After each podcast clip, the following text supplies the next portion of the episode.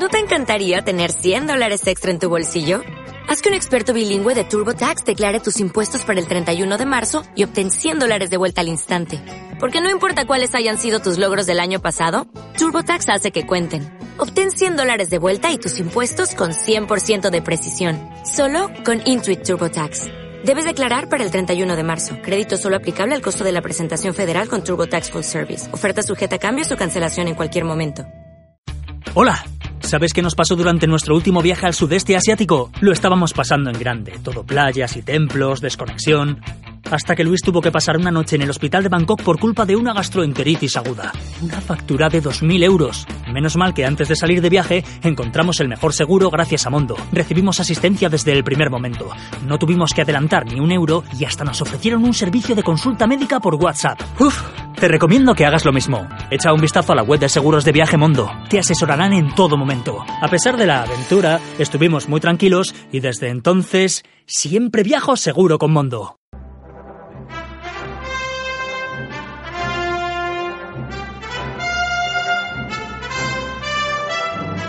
Estás escuchando El viajero accidental con Luz Picos y José Luis Conde del viajeroaccidental.com en radioviajera.com.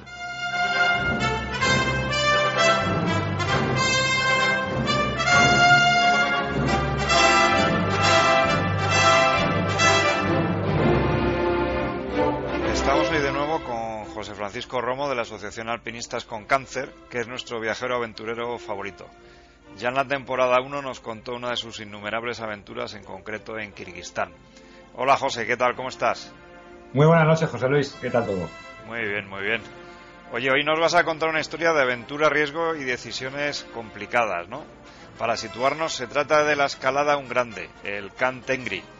Sí, el, el que es eh, una montaña, una forma de pirámide casi perfecta, en eh, la cordillera del Tien Shan y que la- para que os situéis un poco, está en la frontera entre Kirguistán, Kazajstán y China. Es una montaña de 7.010 metros y que significa en kirguís el señor de el señor de los cielos, para que os hagáis un para que os hagáis una idea.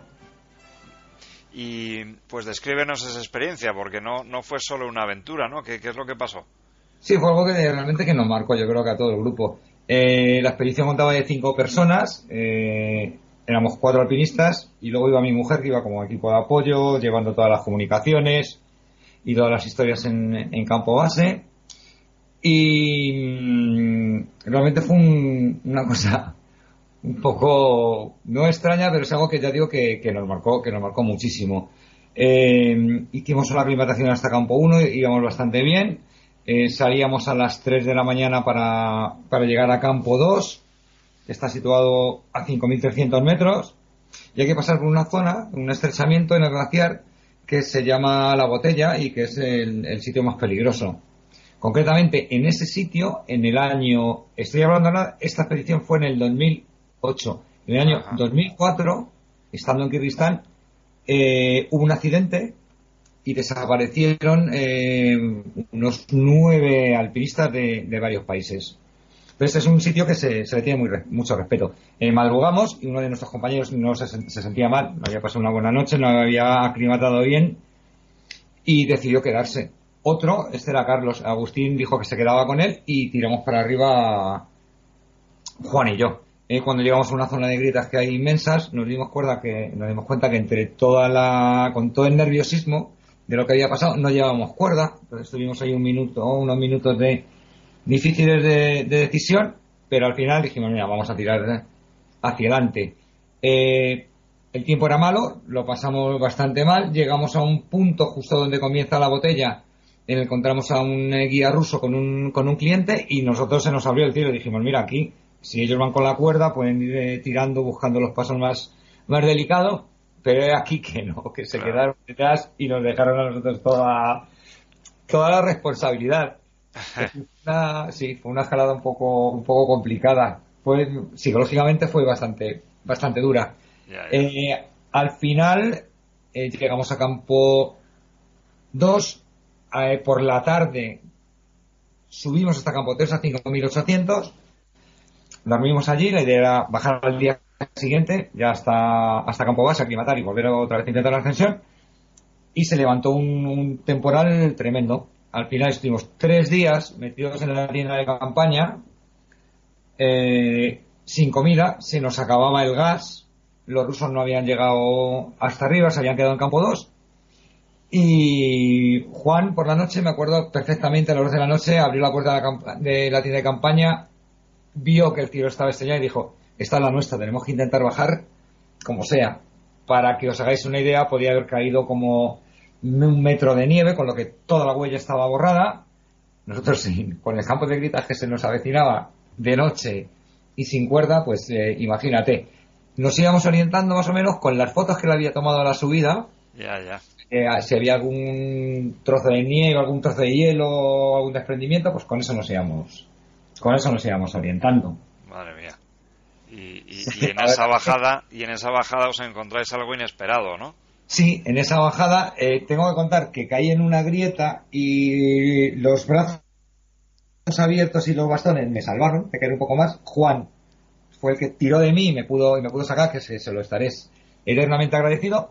Y ya llegando cerca del campo 1, cuando estaba amaneciendo, pues eh, vimos la típica, como la típica piedra que se ve en los glaciares, que es la parte de arriba eh, bastante ancha, sujeta por un tronco de hielo. Eso es porque la piedra hace que no le dé el sol y entonces es lo que la sujeta y es como si fuera una, especie de copa. Y a mí la verdad es que me pareció un poco raro y yo le dije a Juan, digo, Juan, me parece que esto es un cuerpo de alguien, ¿eh? Me dijo, hombre, no puede ser. Digo, vamos a acercarnos, digo, porque es que no me quedo, no me quedo tranquilo. Nos costó pues eh, entre 20, 25 minutos llegar allí y efectivamente era un cuerpo, era un cuerpo de una chica, se le veía una trenza perfecta. Eh, sí, estaba, la verdad es que fue demasiado, fue muy impresionante. Yo no pude sacar ninguna foto. Juan sacó fotos gracias a que fue, gracias que lo, que lo hizo, que luego nos sirvió de ayuda. Y además es que ya te digo, estaba a 20 minutos justo de la, o sea, desviado del, del camino. Esto nos marcó muchísimo. Llegamos a campo 1, nos estaban allí esperando nuestros compañeros, que no habían querido regresar, solo esperando a ver cómo los iban durante los tres días y ya juntos regresamos a campo base. Cuando llegamos allí, evidentemente lo primero que hicimos fue llegar al, jefe de campo, le contamos lo que, lo que habíamos encontrado, le enseñamos las fotos y claro, efectivamente faltaban de la, de la catástrofe del, del 2004, faltaban dos chicas por aparecer, una rusa y una, y una checa. Y en esos momentos, pues eh, nosotros simplemente hicimos el trabajo, por decirlo así. Ellos tenían que tomar las decisiones. Entonces había alpinistas rusos bastante famosos a, nivel mundial y el jefe del, campo, Dima. Y entre ellos se, entrabó una, una pequeña discusión de si debían a las familias avisarlas o no. Porque después de haber pasado cinco años, ¿sabes? Volver a remover sentimientos, emociones, era un poco duro.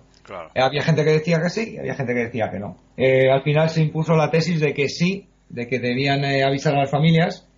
Las avisaron, se les mandaron las fotos que habíamos, que habíamos tomado nosotros y gracias a las fotos, la dentadura sobre todo y la ropa, pues la reconocieron y era, era un seca. Entonces la familia pidió que se recogiera el cuerpo y se repatriara. Eh, a nivel eh, emocional para nosotros supuso el final de la expedición, porque después de ver, eh, de ver esto fue como, bueno, habíamos hecho lo que teníamos que hacer, estamos los cuatro, veníamos a intentarlo, pero sobre todo hacer más amistad y a, pasarlo bien, ¿sabes? Y, ahí se acabó la... a mí me, yo creo que me marcó para siempre. Desde luego, yo creo que, vamos, tomaste la decisión eh, que vamos, que, que, era más ético ser honestos y comunicar lo, que se había descubierto, pero vamos, desde luego una experiencia muy intensa, ¿no? vamos, en un entorno como la alta montaña que proporciona muchas de esas experiencias, pero desde luego está, está muy, muy, muy intensa, ¿no? Sí, porque luego allí es que estás solo, ¿sabes? Y no es lo mismo pasar una noche en tu casa que pasar una noche a miles de kilómetros de tu casa, eh, en las condiciones en las que estás, eh, sabiendo que al día siguiente tú puedes ser el siguiente, a que lo puede pasar, o a cualquier amigo tuyo, y ya te digo, es, complicado. Sí, sí, sí, bueno, pues em, bueno, como son, como, como esta sección es, es corta, eh, pues nos vamos a tener que ir despidiendo. Eh, pero sí que vamos a dejar a los oyentes un poquito intrigados, ¿no? Porque, porque tenemos planeado que estés con nosotros en un futuro cercano, eh, hablando con nosotros algo más de tiempo, algo más extensamente, ¿verdad? pues para mí, sabéis que siempre hablar con vosotros es un placer tremendo y yo sí, espero pronto estar, estar ahí. Muy bien, muy bien, sí, sí, vas, vas a estar, vas a estar, vamos a, vamos a tener un programa, pero no, no revelamos más de lo que va, de lo que va a ser. No lo, no lo revelemos, José Luis. Muy bien. Pues, pues nada, eh, muchas gracias José y hasta, y hasta la próxima. A vosotros y muchísimas felicidades por el programa. Vale. Muchas gracias. Venga, hasta Venga, José. Hasta luego.